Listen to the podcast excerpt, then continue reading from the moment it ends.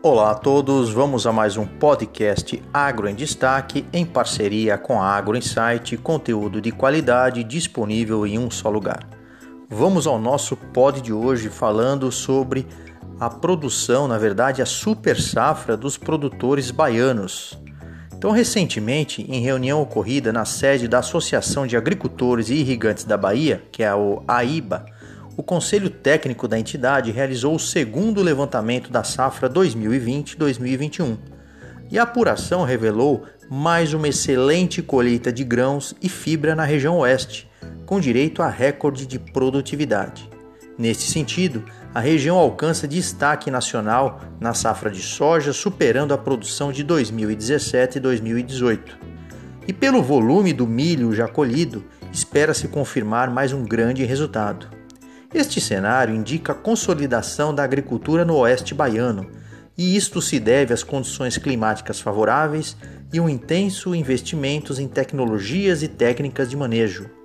A soja continua alcançando números expressivos, registrando pelo seu segundo ano consecutivo como o maior produtor mundial do grão. Desta vez, os campos cultivados com a oleaginosa somam 1,7 milhão de hectares, nos quais foram produzidas quase 7 milhões de toneladas.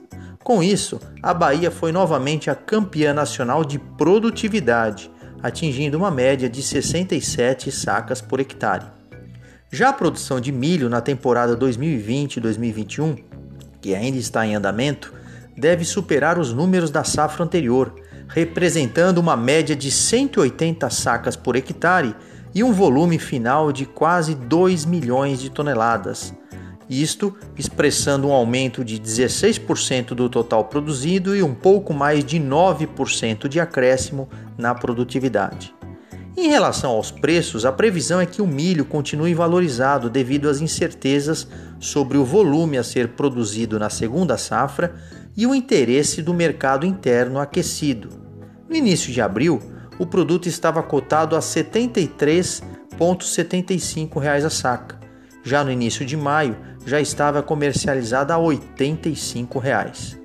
Para a cultura da soja, a demanda no mercado externo fez com que o valor da saca disparasse, ficando acima dos 160 reais. Por outro lado, produtores estão preocupados com o clima em várias regiões produtivas do país que pode impactar na produtividade média das lavouras de segunda safra de milho. Além disso, a elevação dos custos de insumos mecânicos, minerais e biológicos podem encarecer a produção no próximo ciclo, reduzindo a margem de lucro e aumentando o risco na atividade agropecuária.